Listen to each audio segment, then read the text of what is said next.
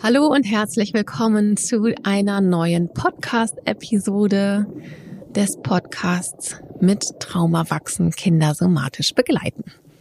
Hier ist wieder Kati, Kati Bonet. Ich ja, mache jetzt seit etwas mehr als einem Jahr diesen Podcast und ich freue mich mit jeder Folge ja tatsächlich auch immer mehr Menschen zu erreichen. Das war mir irgendwie am Anfang auch gar nicht so richtig klar. als ich damit angefangen habe, dass das ja auch wirklich Menschen hören. Und da freue ich mich gleichzeitig drüber und äh, bin auch immer wieder hui, hui, hui. Und versuche natürlich auch immer Themen zu behandeln, ja, die wirklich einfach von Interesse sind. Heute habe ich wieder eins, was ähm, jetzt zwar nicht durch eine Hörerinnenfrage gekommen ist, sondern einfach, wo ich selber merke, da, da wird in der Praxis immer wieder nachgefragt, in meinem Umfeld. Es sind immer wieder Fragen, die auftauchen. Koregulation, Selbstregulation, alternative Regulationsstrategien. Was ist das denn überhaupt? Und damit werde ich mich in der heutigen Episode beschäftigen. Vorher noch in eigener Sache. Nächste Woche ist wieder Let's Talk About Nervensystemszeit. Da geht es um das Thema Überlebensimpulse.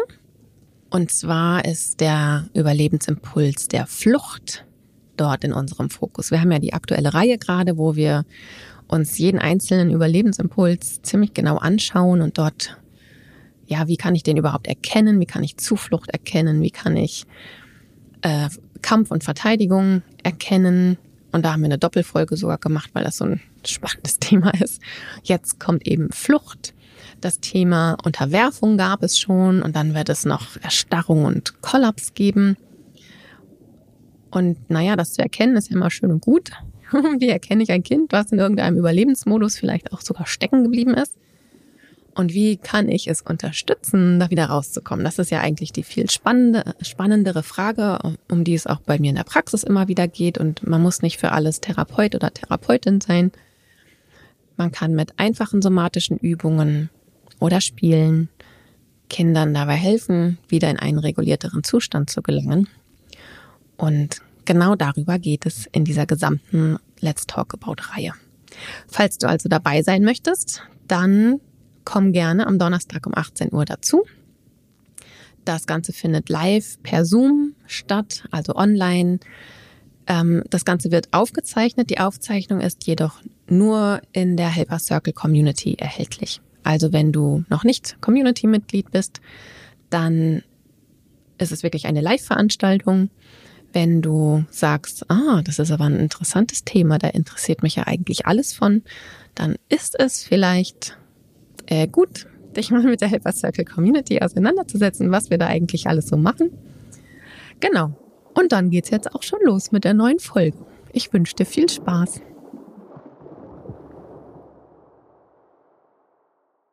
In der heutigen Episode geht es um die Themen Selbstregulation, Koregulation und alternative Regulationsstrategien.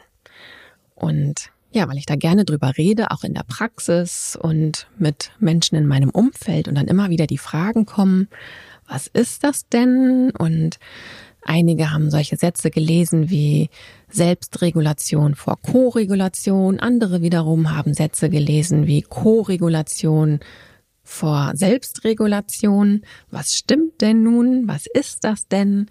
Deswegen habe ich gedacht, mache ich mal eine Podcast-Folge zu genau diesem Thema.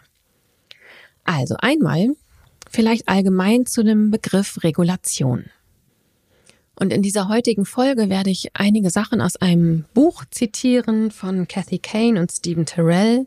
Auf Englisch heißt es Nurturing Resilience, auf Deutsch heißt es Bindung, Regulation und Resilienz. Körperorientierte Therapie des Entwicklungstraumas und es ist im Junfermann Verlag erschienen. Und Kathy Kane ist eine meiner Lieblingslehrerinnen. Ich habe selber viele Fortbildungen bei ihr gemacht. Ich habe bei ihr im Training assistiert. Und sie ist eine sehr erfahrene Körpertherapeutin und Wissenschaftlerin, die sehr viel ja, Neuland betritt, Sachen erforscht. Das Thema Trauma ist einfach so komplex und in vielen Bereichen eben auch noch wenig erforscht. Und sie ist da für mich wirklich eine Pionierin und ich verschlinge ihre Bücher und ihre Arbeit. und mag gerne aus ihrem Buch, was sie zusammen mit Stephen Terrell, einem Traumatherapeuten, der sich auf die Arbeit mit Adoptions- und Pflegefamilien spezialisiert hat. Und zum Thema Regulation schreiben die beiden in ihrem Buch, Regulation bezieht sich nicht nur auf die Physiologie des vegetativen Nervensystems, sondern auch auf die emotionale Steuerung der Affekte.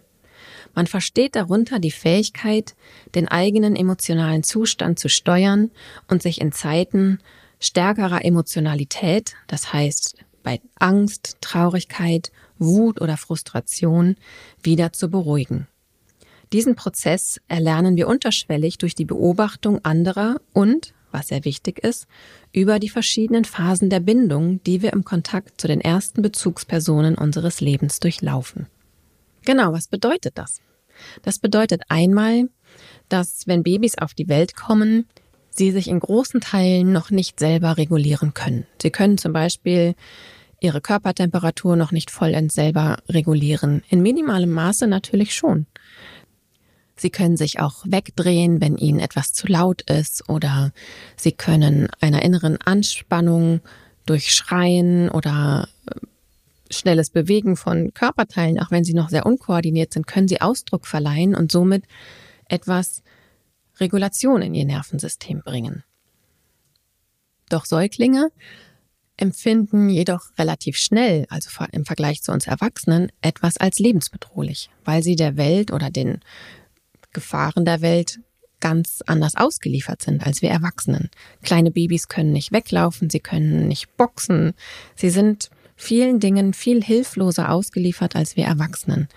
Und da braucht es eben Erwachsene, die auf das Schreien der Babys möglichst schnell reagieren. Und das können die elterlichen Bezugspersonen sein, können aber auch Pflegeeltern, Adoptiveltern oder auch ganz andere nahe Bezugspersonen sein, die sich da auf das Kind einstimmen und die Not des Kindes hören und durch Kontaktaufnahme, durch einfühlsames auf den Arm nehmen, durch eine beruhigende Stimme, durch eigene Reguliertheit dem Nervensystem des Babys mitteilen, hier außen ist es gar nicht so schlimm, wie dein Nervensystem es wahrnimmt. Und dadurch vermitteln sie ein Gefühl von Sicherheit sodass das Nervensystem des Babys den inneren Alarm auch wieder runterschalten kann. Solange das Baby noch nicht in der Lage ist oder das Kleinkind, seine eigenen Emotionen und körperlichen Zustände selber zu regulieren, ist es auf das Ausleihen eines erwachsenen Nervensystems angewiesen. Es holt sich im Grunde, es leiht sich das äh, Nervensystem einer erwachsenen Bezugsperson aus, die dem Baby Sicherheit vermittelt, dem Baby oder dem Kleinkind. Und dadurch schafft es das kindliche Nervensystem, sich wieder zu beruhigen und zu regulieren und wieder in einen Zustand von mehr Sicherheit zurückzufinden. Zum Begriff der Koregulation schreiben Kathy Kane und Stephen Terrell, Koregulation bedeutet, dass Erwachsene in Momenten, in denen das Kind unter Stress steht, stellvertretend für es die emotionale Regulation übernehmen. Dieser Prozess schafft die Grundlage für die neurosequenzielle Entwicklung des Kindes. Das heißt, durch die Koregulation durch nahe Bezugspersonen entsteht im Nervensystem des Babys, des Kleinkindes, die Fähigkeit, sich später mehr und mehr selber zu regulieren. Was hat das Ganze mit Bindung zu tun? Ja, das hat insofern was mit einer sicheren Bindung zu tun, dass die nahe Bezugsperson optimalerweise eine sichere Bindungsperson für das Baby, für das Kleinkind darstellt. Und das Kind sich in Gegenwart der erwachsenen Bezugsperson einfach sicher fühlt. Und eindeutige Signale von ich bin da, ich beschütze dich, ich sorge dafür, dass es dir gut geht und zwar nicht nur durch Taten und Worte, sondern auch durch das eigene Nervensystem, dies dem Baby, dem kleinen Kind vermittelt. Und dann passiert es eigentlich ganz automatisch, dass sich das kindliche Nervensystem durch die Sicherheit ausstrahlende erwachsene Bezugsperson und dabei kann es sich auch um ein, ein, ein Geschwisterteil, es muss gar nicht unbedingt ein erwachsenes Lebewesen sein, es kann auch ein Hund teilweise sein, ein, ein Tier, Doch da sich meine Arbeit ja auf die Arbeit mit den erwachsenen Bezugspersonen äh, konzentriert, spreche ich hier mal konkret die erwachsenen Bezugspersonen an.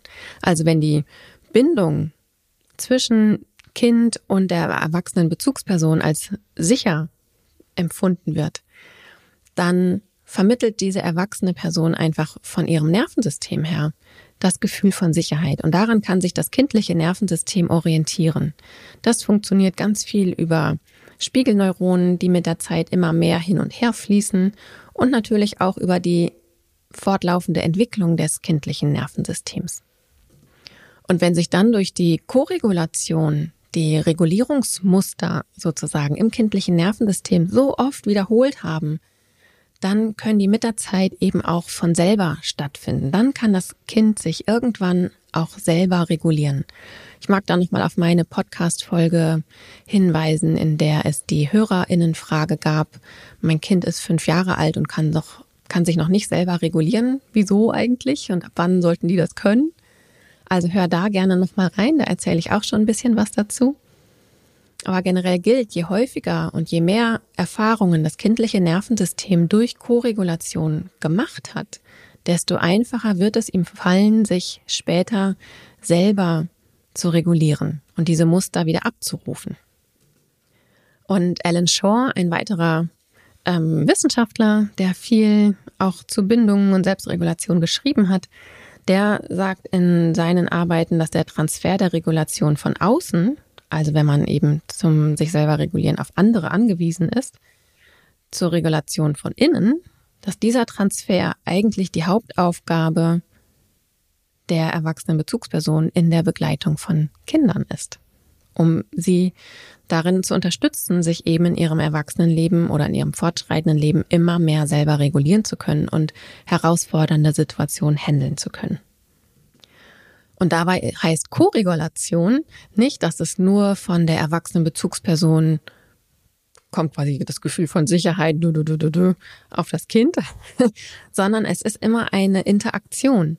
Wenn ich zum Beispiel mir eine stillende Person vorstelle, die das Baby stillt, dann passiert erstmal Folgendes. Das Baby, wenn es noch nicht gestillt wird und Hunger hat, schreit, hat ein aktiviertes Nervensystem und die stillende Bezugsperson, die gerät dadurch natürlich auch erst einmal in Stress. Also jeder, der ein kleines, hungriges Baby schon mal hat schreien gehört, weiß, wahrscheinlich, dass das ganz schön großen Stress auslösen kann. Die stillende Person hat automatisch oft äh, einen einsetzenden Milchfluss, wo klar ist, alles klar, das und das wird gebraucht.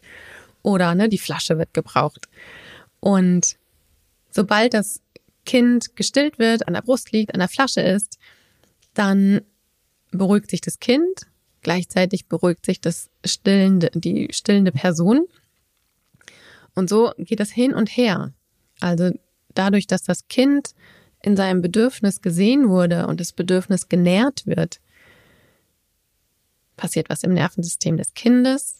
Das wiederum bekommt das Nervensystem der erwachsenen Begleitperson mit. Da passiert auch wieder was. Das System beruhigt sich, es reguliert sich, das bekommt das Baby wieder mit. Und dann geht das wie so ein Ping-Pong hin und her. Und das passiert in der Koregulation. Koregulation ist nichts Einseitiges. Koregulation ist immer etwas Wechselwirksames. Also da geht es um eine Reaktion im Nervensystem der einen Person, was eine andere Reaktion im Nervensystem gegenüber auslöst, was wiederum eine Reaktion im Nervensystem der ersten Person wieder auslöst. Also das heißt wirklich Koregulation.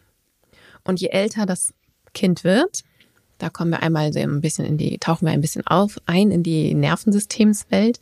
Ganz entscheidend dafür ist die Entwicklung des ventralen Vagusnerves. Der ventrale Vagusnerv ist der vordere Teil unseres parasympathischen Nervensystems und der wird eben auch das soziale Kontaktsystem genannt.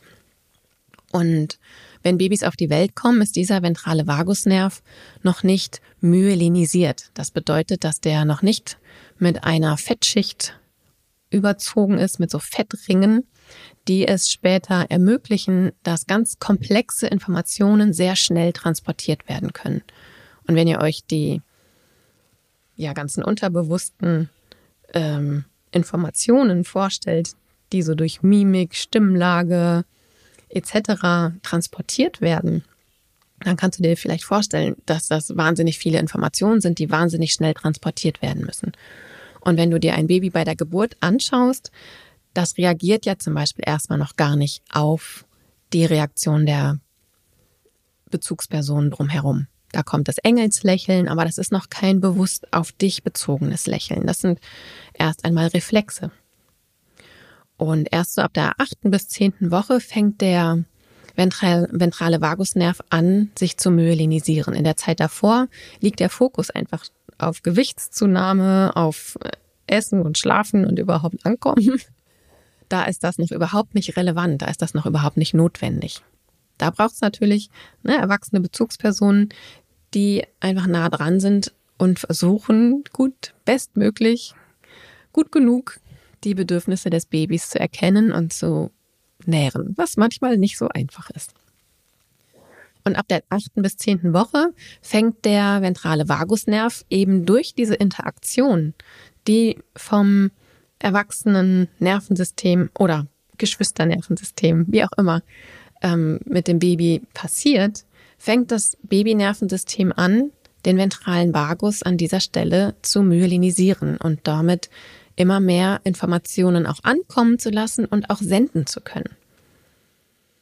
Und du wirst in dieser Zeit merken, wie das Baby in der Zeit auf einmal wirklich den, den Blick erkennt und dich meint und irgendwann anfängt, dich anzulächeln. Und dann kannst du beobachten, aha, der ventrale Vagus ähm, ist schon mehr myelinisiert. Und der ventrale Vagus, der ist eben ganz, ganz wichtig für die Fähigkeit, sich selber zu regulieren. Das heißt, wenn da am Anfang viel Koregulation stattfindet, denn in dieser Zeit müssen wir erwachsenen Bezugspersonen dem Baby einfach unser Nervensystem ausleihen und dafür ist es natürlich gut, wenn wir selber möglichst gut reguliert sind, was auch nicht immer funktioniert. Und ähm, es reicht dort auch immer ein gut genug. Ja, es reicht immer ein gut genug. Und es gibt so eine schöne Übung für die Momente, wenn wir das nicht schaffen. Du kannst einmal dir auf deine rechte Schulter küssen und auf deine linke Schulter küssen. Für die Momente, wo du merkst, auweia, da war ich jetzt irgendwie nicht so reguliert und habe nicht so gehandelt, wie ich das gerne gewollt hätte. Das wird es immer wieder geben und wir werden nicht immer so reguliert sein, wie wir das gerne wollen. Und da braucht's oder es ist zumindest hilfreich, wenn wir uns dafür nicht auch noch schelten, sondern uns liebevoll dabei begegnen und es beim nächsten Mal versuchen anders zu machen. Weiter heißt es in dem Buch von Cassie Kane und Stephen Terrell, Koregulation ermöglicht eine effektivere Selbstregulation in Beziehungen. Die Möglichkeit, schnell auf die Ressourcen eines Menschen zuzugreifen, der uns nahe steht, ist sozusagen der Schnellweg zur emotionalen Regulation. Und da zitieren die beiden David Sparra und Cindy Hasan. Und das finde ich wirklich ganz schön. Also auch wir Erwachsenen, wir können uns nicht immer selber regulieren. Auch wir sind manchmal auf Co-Regulation angewiesen. Manchmal ist es einfach der schnellere Weg. Manchmal tut es einfach total gut, sich in den Arm von einer anderen Person hinzugeben und sich co-regulieren zu lassen. Und man kann dazu dann sagen, also eine sichere Bindung oder eine möglichst sichere Bindung zu mindestens einer Bezugsperson das muss nicht unbedingt ein leibliches Elternteil sein. Das kann eine Person sein. Das reicht, wenn es eine verwandte Person ist, wenn es eine bekannte Person ist, die eine nahe Bindung zu dem Kind aufbauen kann, die eine sichere Bindung zu dem Kind aufbauen kann. Das kann in der Kita geschehen, das kann auch noch in der Schule geschehen. Es braucht irgendwo eine sichere Bindungserfahrung für das Kind und genügend Koregulation, sodass sich eine Selbstregulation entwickeln kann. Und damit entwickelt sich Resilienz im Kind und damit ist es ganz gut geschützt auch vor Traumatisierung. Damit ist es gut gewappnet, herausfordernde Situationen meistern zu können, ohne dass das Nervensystem überwältigt wird und sich eine posttraumatische Belastungsstörung ein, einnistet sozusagen, einstellt. Wir können unsere Kinder wappnen für die Herausforderungen des Lebens. Und dazu gehören eben eine sichere Bindung, die irgendwo in unserem Bindungsnetzwerk, was wir für unser Kind aufbauen können. An der Stelle kann ich dir das Buch von Nora Imlau in guten Händen einfach total empfehlen. Also eine sichere Bindung, eine regelmäßig stattfindende Koregulation, damit es möglichst ja viele Regulationserfahrungen von außen bekommt, damit es eine gute Selbstregulation entwickeln kann. Und das setzt natürlich voraus, dass wir Erwachsenen uns irgendwie äh, auch regulieren können. Und da kommt der Satz her, Selbstregulation vor Koregulation. Denn wenn wir jemanden koregulieren wollen, und wir können nicht nicht koregulieren, denn unsere Nervensysteme, die sprechen einfach immer miteinander. Und es kommt eben darauf an, in was für einem Zustand wir sind. Also wenn ich als erwachsene Bezugsperson ein, ein Baby regulieren möchte, koregulieren möchte und ich selber in einem total aufgewühlten Zustand bin, dann bekommt das das Baby mit und reagiert natürlich darauf. Das merkt, ah, da ist ein Alarm an, ui, ui, ui, tatütata, Amygdala. Und dann merkt das die Amygdala des Babys natürlich auch und macht auch, ui, ui, ui, okay, da ist es wohl irgendwie gefährlich.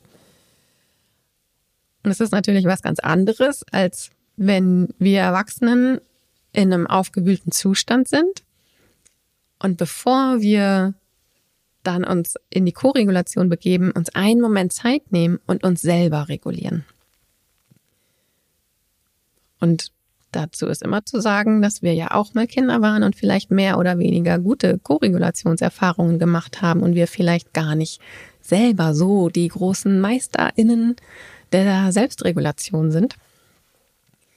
Und da können uns Tools von außen einfach helfen. Da komme ich gleich ein bisschen näher drauf zu sprechen, das Thema alternative Regulationsstrategien. Aber natürlich ist es einfach von Vorteil, wenn wir in der Lage sind, uns selber zu regulieren, bevor wir in die Koregulation eines anderen Menschen gehen. Und da rede ich jetzt gar nicht nur von Kindern, sondern auch von anderen Erwachsenen. Genau. Und das ist nicht immer so einfach. Aber vielleicht hast du da an der Stelle jetzt schon sehen können, also bei, wenn ich aus der Sicht des Babys, des Kindes spreche, da braucht es erst Koregulation, damit sich die Selbstregulation entwickeln kann. Also Koregulation zeitlich vor Selbstregulation.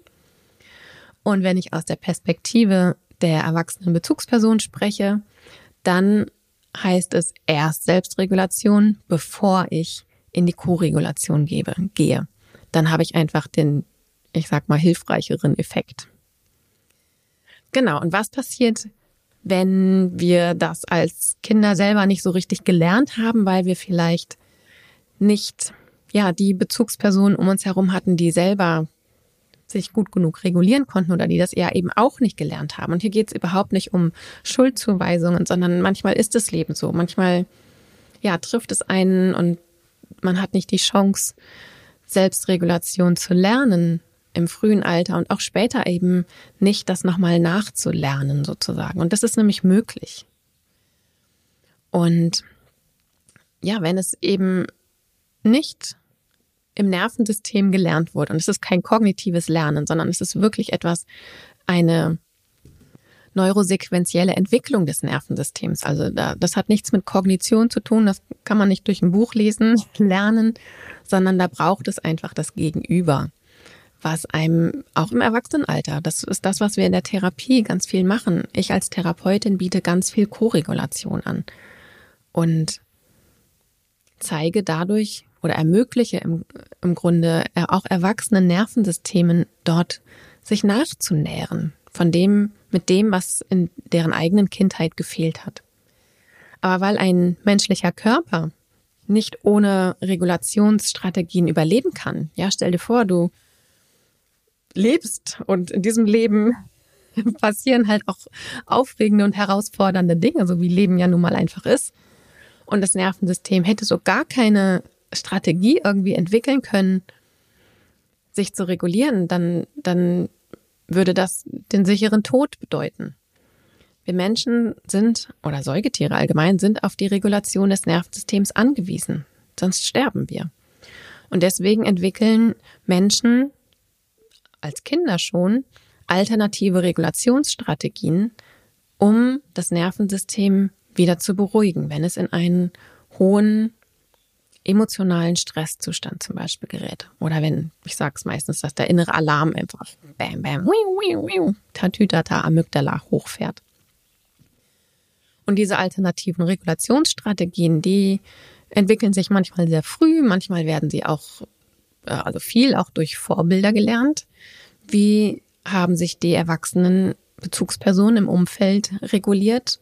Manche durch Rumschreien, manche durch Alkohol, manche durch Zigaretten, manche durch Drogen, manche durch viel Sex, manche durch Spielsucht.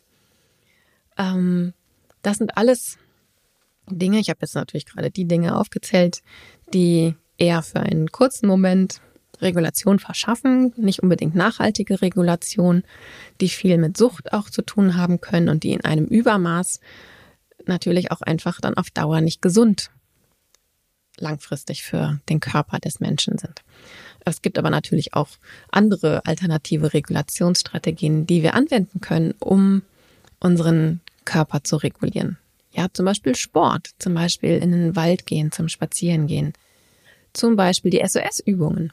Ja, ist ein für mich gutes Tool, um von einem hohen aktivierten Zustand, wenn ich in einer großen Erregung bin, meinem Nervensystem dabei zu helfen, wieder runterzufahren. Und im Grunde haben all diese alternativen Regulationsstrategien nichts anderes. Zu, also das ist deren Grund, warum sie da sind. Abends ein Glas Wein zu trinken, um überhaupt einschlafen zu können. Man weiß mittlerweile, es braucht eben einen bestimmten physiologischen Zustand, wo wenig genug Sympathikus, also Mobilisierungsenergie und Stresshormone im Körper unterwegs sind, um überhaupt schlafen zu können. Es braucht einen bestimmten körperlichen Zustand.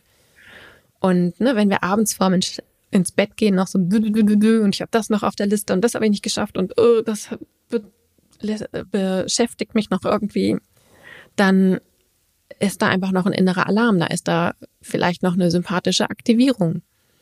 Und dann können wir einfach nicht schlafen, weil das die physiologische, der physiologische Zustand ist, der eher Kampf und Verteidigung vielleicht unterstützt und wegrennen oder Aktivität, aber eben nicht Schlaf.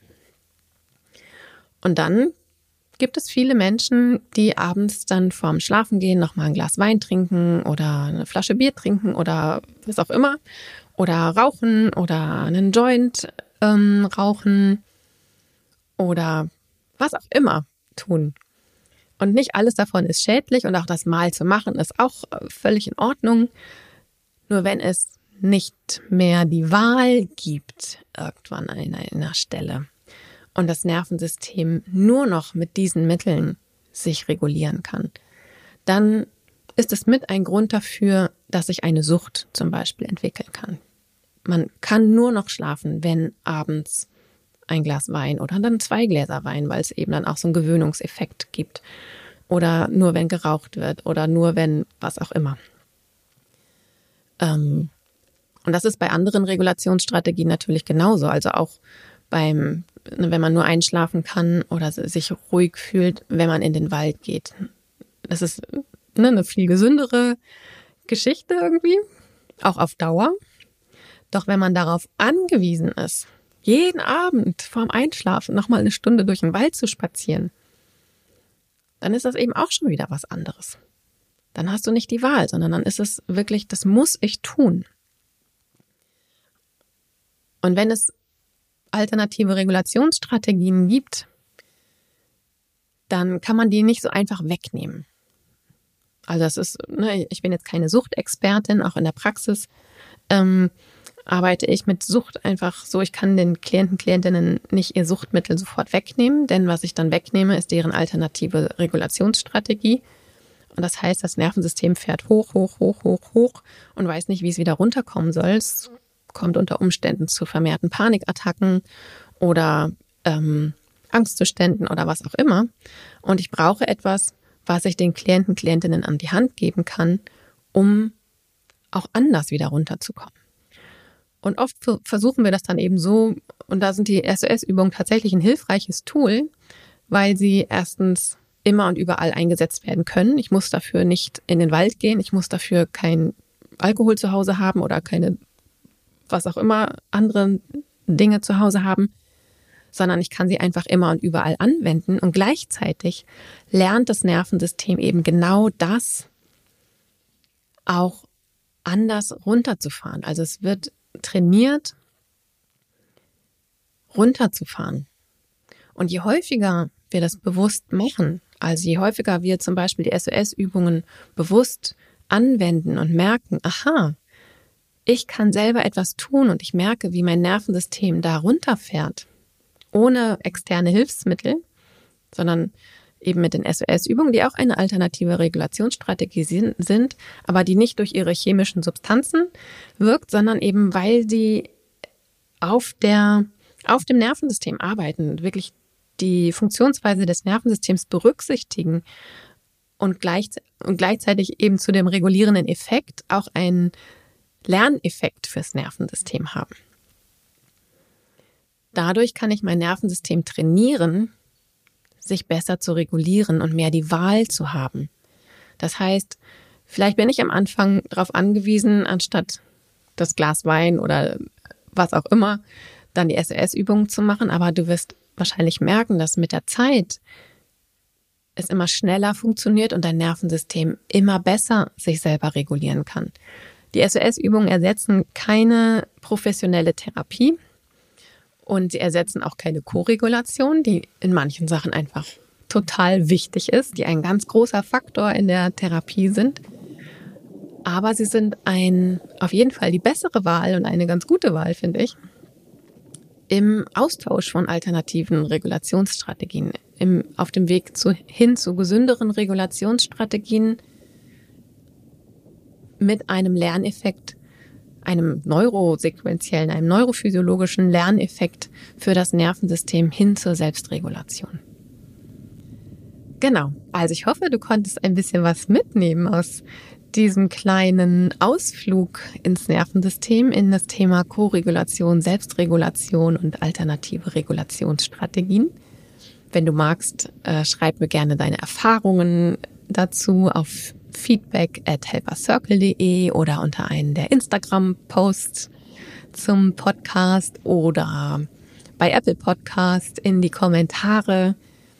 Ich freue mich immer sehr über Feedback. Wir freuen uns immer sehr über Bewertungen des Podcastes. Post, Pod, Pod, Post, Podcastes. Oh Mann, heute habe ich wirklich zu viel geredet. Ich habe vorhin schon noch andere Sachen aufgenommen. Genau. Also wir freuen uns sehr, äh, wenn du von dem Podcast anderen Menschen erzählst. Vielleicht kennst du jemanden, dem genau diese Folge gerade hilfreich sein könnte, einen anderen Blickwinkel auf ja, die eigenen alternativen Regulationsstrategien zu bekommen. Und falls dich die SOS-Übungen näher interessieren und was du mit denen alles machen kannst und wann du sie wie, wo, warum, weshalb einsetzen kannst, da verlinke ich dir einige Sachen unten in den Show Notes. Wir haben unter anderem ein kostenloses Video und eine Audiodatei zum Mitmachen und zum, also die Audiodatei ist zum Runterladen fürs Handy also für dein MP3-Player oder wo auch immer du äh, Sachen runterlädst, so dass du die SOS-Übungen mit ein bisschen Koregulation, weil ich sie eben anleite und ein bisschen da bin, zumindest mit meiner Stimme. Und Stimme kann sehr koregulierend wirken. Ähm, das haben wir als kostenloses Tool zur Verfügung. Wir haben das als Geschenk, als Willkommensgeschenk sozusagen für alle, die sich für unsere Newsletter anmelden den Link schicke, packe ich dir auch in die Show Notes rein. Und falls du die SOS-Übungen schon kennst und jetzt nochmal denkst, oh wow, die sind echt einfach so cool. Und ich finde sie ziemlich cool, ehrlich gesagt. Und ähm, ja, mittlerweile bilde ich eben auch Menschen darin aus, SOS-TrainerInnen zu werden, damit wir die SOS-Übungen in ja möglichst viele Bereiche des Lebens integrieren können oder dorthin bekommen, wo Erwachsene Bezugspersonen mit Kindern arbeiten. Denn da ist es einfach so, so hilfreich und wichtig, dass dieses Thema Selbstregulation über Koregulation mehr und mehr hinkommt. Also, viel Vergnügen beim Stöbern und wir hören uns in der nächsten Folge wieder. Tschüssi!